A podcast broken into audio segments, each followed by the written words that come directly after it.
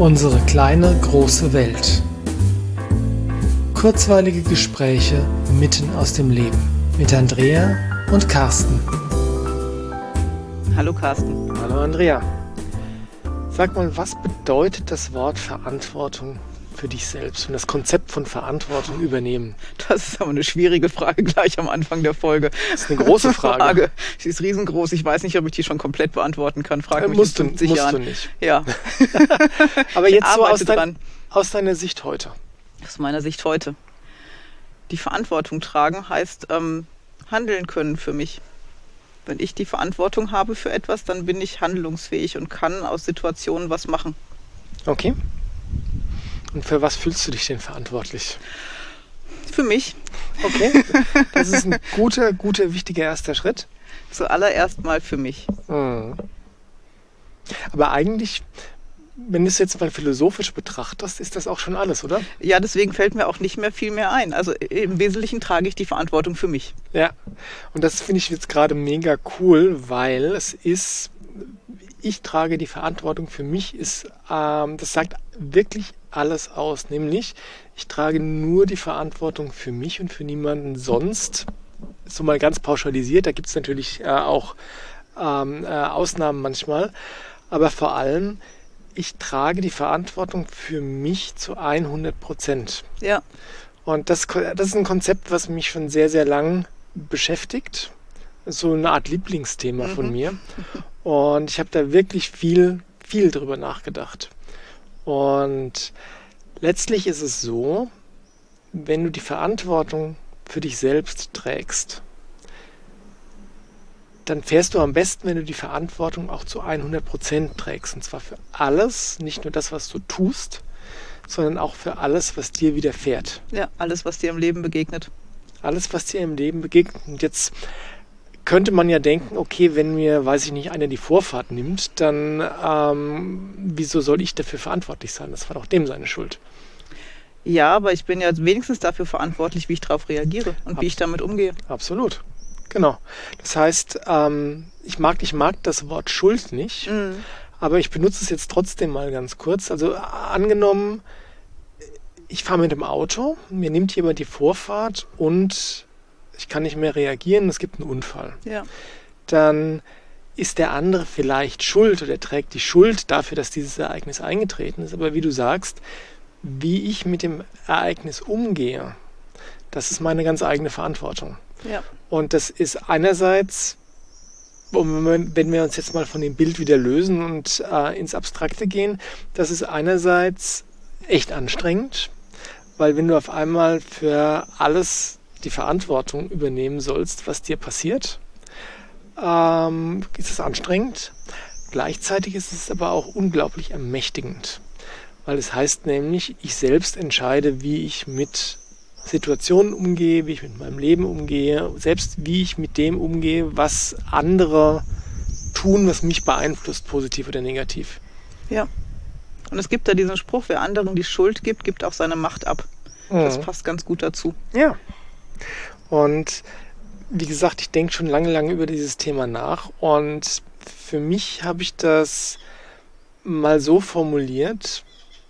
Verantwortung tragen für mein Leben heißt, dass ich wirklich alles tun kann, was ich möchte. Wirklich alles. Wenn ich hingehen will und eine Bank überfallen, dann kann ich das tun. Mhm. Ich muss nur bereit sein, die Konsequenzen zu ertragen oder mit den Konsequenzen zu leben. Ja. Ja, und das finde ich dann, da sind wir fast auch schon beim, äh, beim Thema Entscheidungen treffen, was jetzt gar, eigentlich gar nicht so auf Thema der Agenda ist, ja. steht. Aber ähm, das macht es leicht, Entscheidungen zu treffen, weil du sagst, okay, ich stehe jetzt vor einer Entscheidung. Ähm, für diese Entscheidung werde ich die Verantwortung tragen. Mhm. Was sind die Konsequenzen? Der jeweiligen Option ja. und bin ich bereit, die Konsequenzen zu tragen. Ja. Und dann fallen, fällt die eine oder andere Option schon von selbst weg. Ja. Ja, und es bleiben ganz viele andere übrig. Ja, und dann ist wieder eine Frage der Ehrlichkeit zu sich selber. Wo mhm. würde ich jetzt Kompromisse eingehen, um es irgendjemandem anders recht zu machen? Und würde mhm. ich wirklich zu 100 Prozent dahinter stehen oder tue ich das nicht? Mhm. Und wenn ich hinter Entscheidungen nicht zu 100 Prozent nicht stehen kann, muss ich mir wirklich gut überlegen, ob ich sie trotzdem treffe. Ob ich diese Option wähle, Genau, meinst du? ja. Weil manche Entscheidungen. Genau, ob ich mich für diese Option entscheide. Ja, mhm, genau. Ja, und da sind wir auch wieder dabei, wenn du sagst, wenn ich zu 100 Prozent dahinter stehen kann, heißt, bin ich bereit, die Verantwortung für, dafür zu tragen, dass ich diese Option gewählt habe. Ja.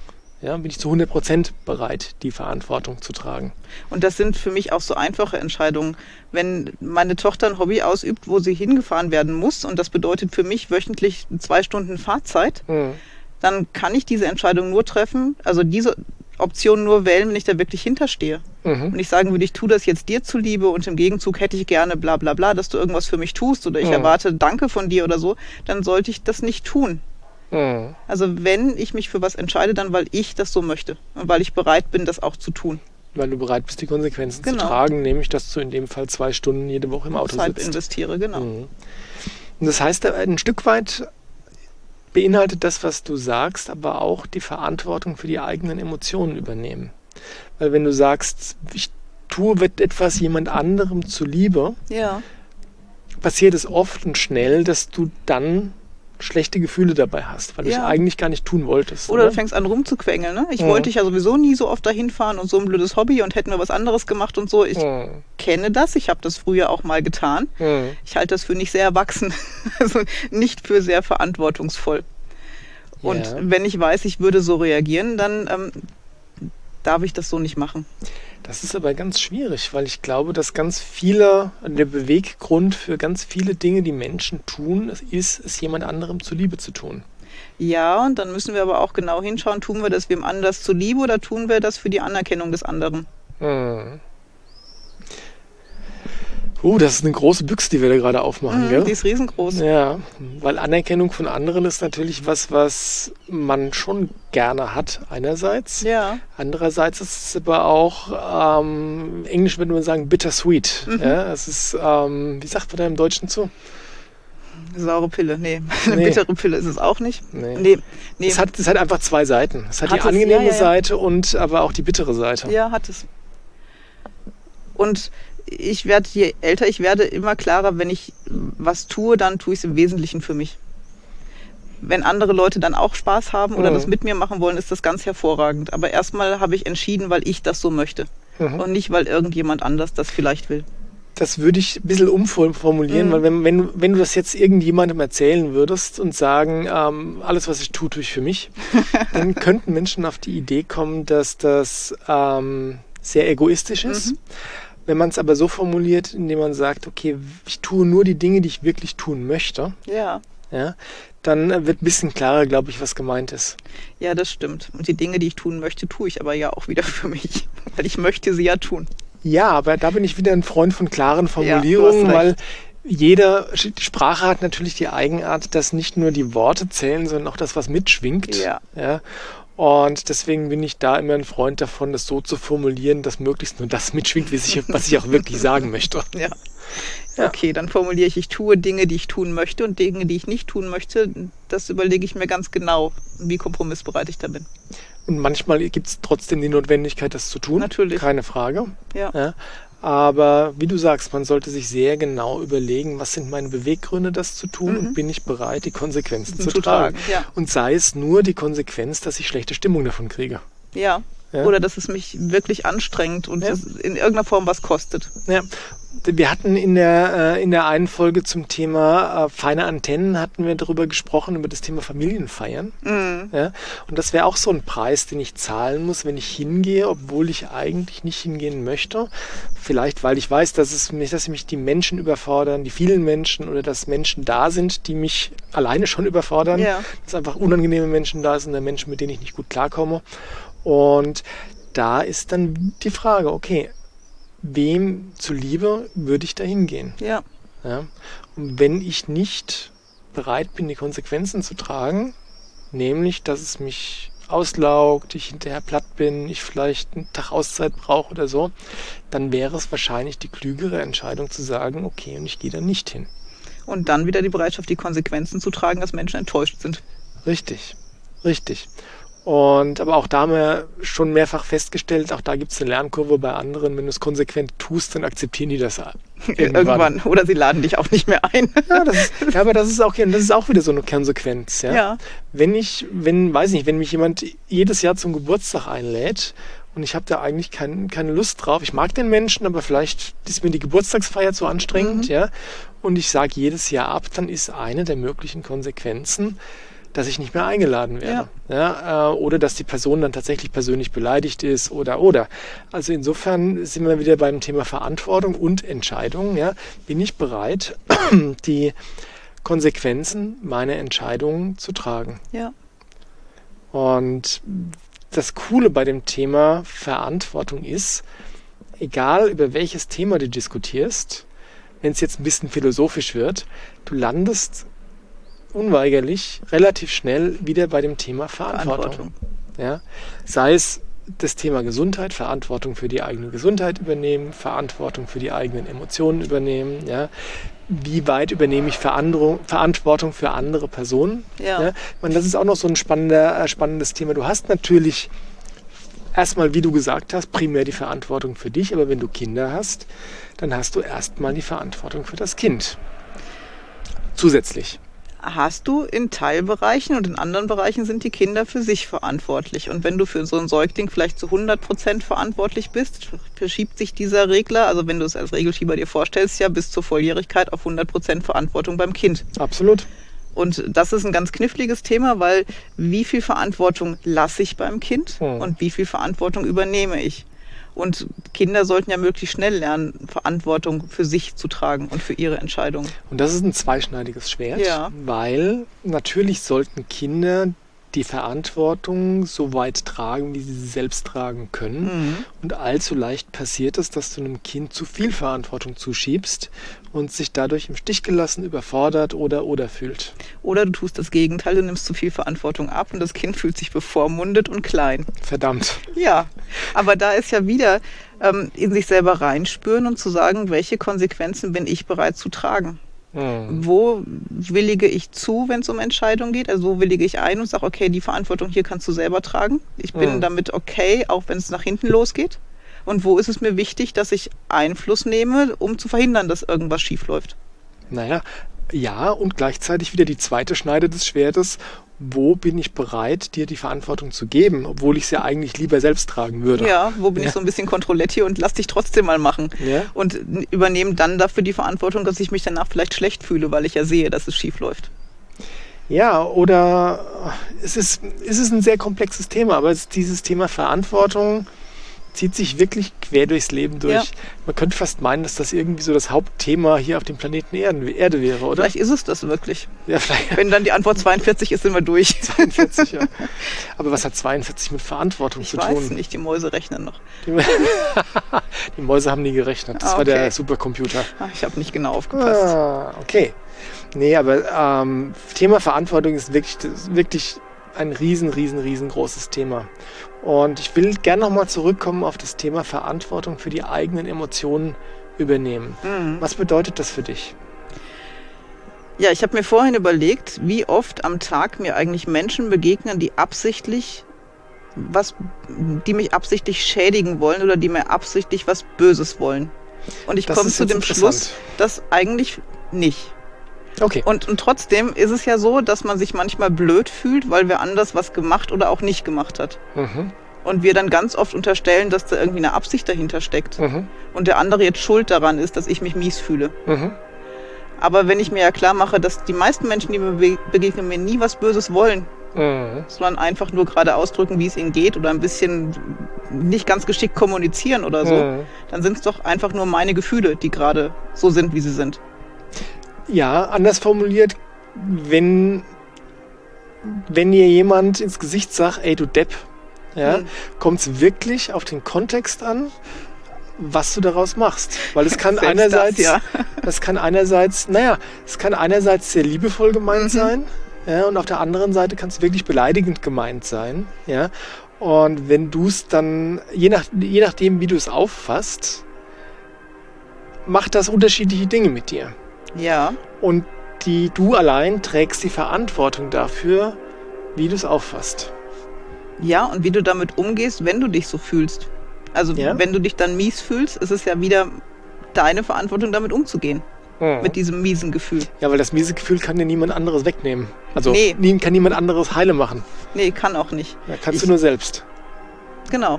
Und dann ist wieder die Frage, wie gehe ich damit um? Was brauche ich jetzt, damit ich damit klarkomme? Mhm. Und das ist aber noch so ein bisschen auf das kindliche Konzept, dass Menschen denken, ich fühle mich jetzt mies, weil du irgendwas Mhm. gemacht hast. Jetzt komm auch und repariere das wieder. Ja. Und das ist das Gegenteil von Verantwortung übernehmen. ja, man schiebt dem anderen die Verantwortung für die eigenen Emotionen zu. Genau. Ja. Und eigene Emotionen bedeutet ja meine eigenen Emotionen, die entstehen in mir Mhm. und die werden von außen getriggert, aber je nachdem, was ich da fühle, es hat oft mit dem gar nichts zu tun, was der Auslöser ist. Ja.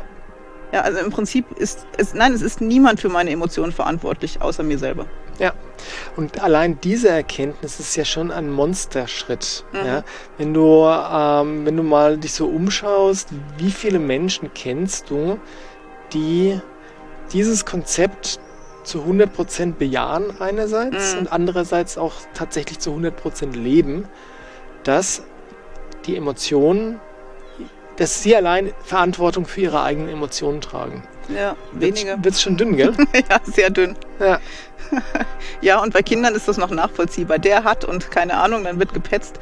Aber bei, also das gehört zum Erwachsenwerden dazu, die Verantwortung für die eigenen Emotionen zu übernehmen. Ja.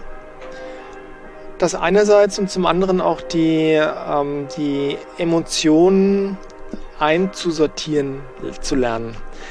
Da sind wir wieder bei dem Thema emotionale Fitness. Ja. Sprich, dass wenn irgendjemand ein rotes Knöpfchen bei dir drückt, dass du dann Verantwortung dafür übernimmst, eben nicht automatisch zu explodieren, sondern einmal sagst, stopp, okay, was läuft hier eigentlich? Ja. das gehört auch dazu zum Thema Verantwortung für die eigenen Emotionen übernehmen. Ja, ganz extrem. Und das erleben wir ja oft im familiären Kontext, ne? wenn die Eltern Mhm. plötzlich durch die Decke gehen, weil es jetzt einfach reicht und ein Kind hat noch auf den letzten Knopf gedrückt und Mutter oder Vater rasten völlig aus, dann kenne ich das Gefühl und ich höre es auch oft in der Beratung, ja, wenn meine Tochter sich anders benehmen würde, dann ginge es mir besser. Mhm. Das heißt aber, ich schiebe dem Kind die Verantwortung für meine Emotionen zu. Mhm. Das ist ein ganz, ganz schräges Bild. Und das ist vor allem auch zu viel Verantwortung. Für oder ein ne, Kind. das ist noch, noch, noch nicht mal zu viel, es ist einfach falsch. Falsch. Ja. das- die Prämisse ist ja. schon falsch. Unsere Kinder sind niemals dafür verantwortlich, wie wir uns fühlen. Ja. Ja, wir sind in der Verantwortung dafür zu sorgen, dass wir uns stabil und okay fühlen und Ja. mit unseren Kindern gut umgehen können. Ja. Und das macht's, wenn du das, da, also das ist beliebig schwer, Mhm. weil jeder von uns natürlich eine ganze Menge von roten Knöpfen besitzt, auf denen speziell Kinder gerne Klavier spielen. Ja. Andererseits ist es auch anstrengend, weil es wirklich ein hohes Maß an Aufmerksamkeit und Bewusstheit braucht, um dann wieder zu merken, ah, okay, jetzt reagiere ich gerade wieder auf einen von den roten Knöpfen. Äh, andererseits ist es aber auch so, dass niemand von uns verlangt, dass wir einen Schalter umlegen und morgen perfekt sind. Nee, und das andere ist ja auch anstrengend. Ich meine, wenn du jeden Tag durch die Decke gehst, weil dich wieder eins deiner Kinder geärgert hast, das ist mega anstrengend. Ist die Ja. Frage, was auf Dauer weniger anstrengend ist, sich dem zu stellen oder ähm, das weiter so zu spielen. Ja, ich glaube, da sind wir uns einig, dass dieses Spiel grundsätzlich ein doofes Spiel Mhm. ist, durch die Decke zu gehen. Aber es ist natürlich, was ist denn ein guter Einstieg? Oder was empf empfiehlst du denn als Einstieg, wenn jemand sagt, okay, das, was ihr da so sagt, mit den Verantwortung für die eigenen Emotionen nehmen, klingt interessant. Wie kann ich das, wie kriege ich das denn zu greifen? Selbstbeobachtung. Erstmal beobachten. Das ist das, was ich mit Eltern oft mache. Es Mhm. sind oft ähnliche Situationen, die eskalieren. Also in welchen Situationen eskaliert es denn? Mhm. Und welches Gefühl ist für mich damit verbunden? Mhm. Und einen Schritt weiter, wenn es immer wieder ein ähnliches Gefühl ist, woher kenne ich das denn vielleicht ursächlich? Hat Wo habe ich das das erste wo habe Mal ich das gespürt? das erste Mal gespürt? Mhm. Und dann kommen wir ganz oft zurück in die eigene Kindheit und in Mhm. eigene kindliche Ohnmacht und so. Und Mhm. wenn ich das schon mal realisiert habe, bin ich wirklich schon ein paar Schritte weiter.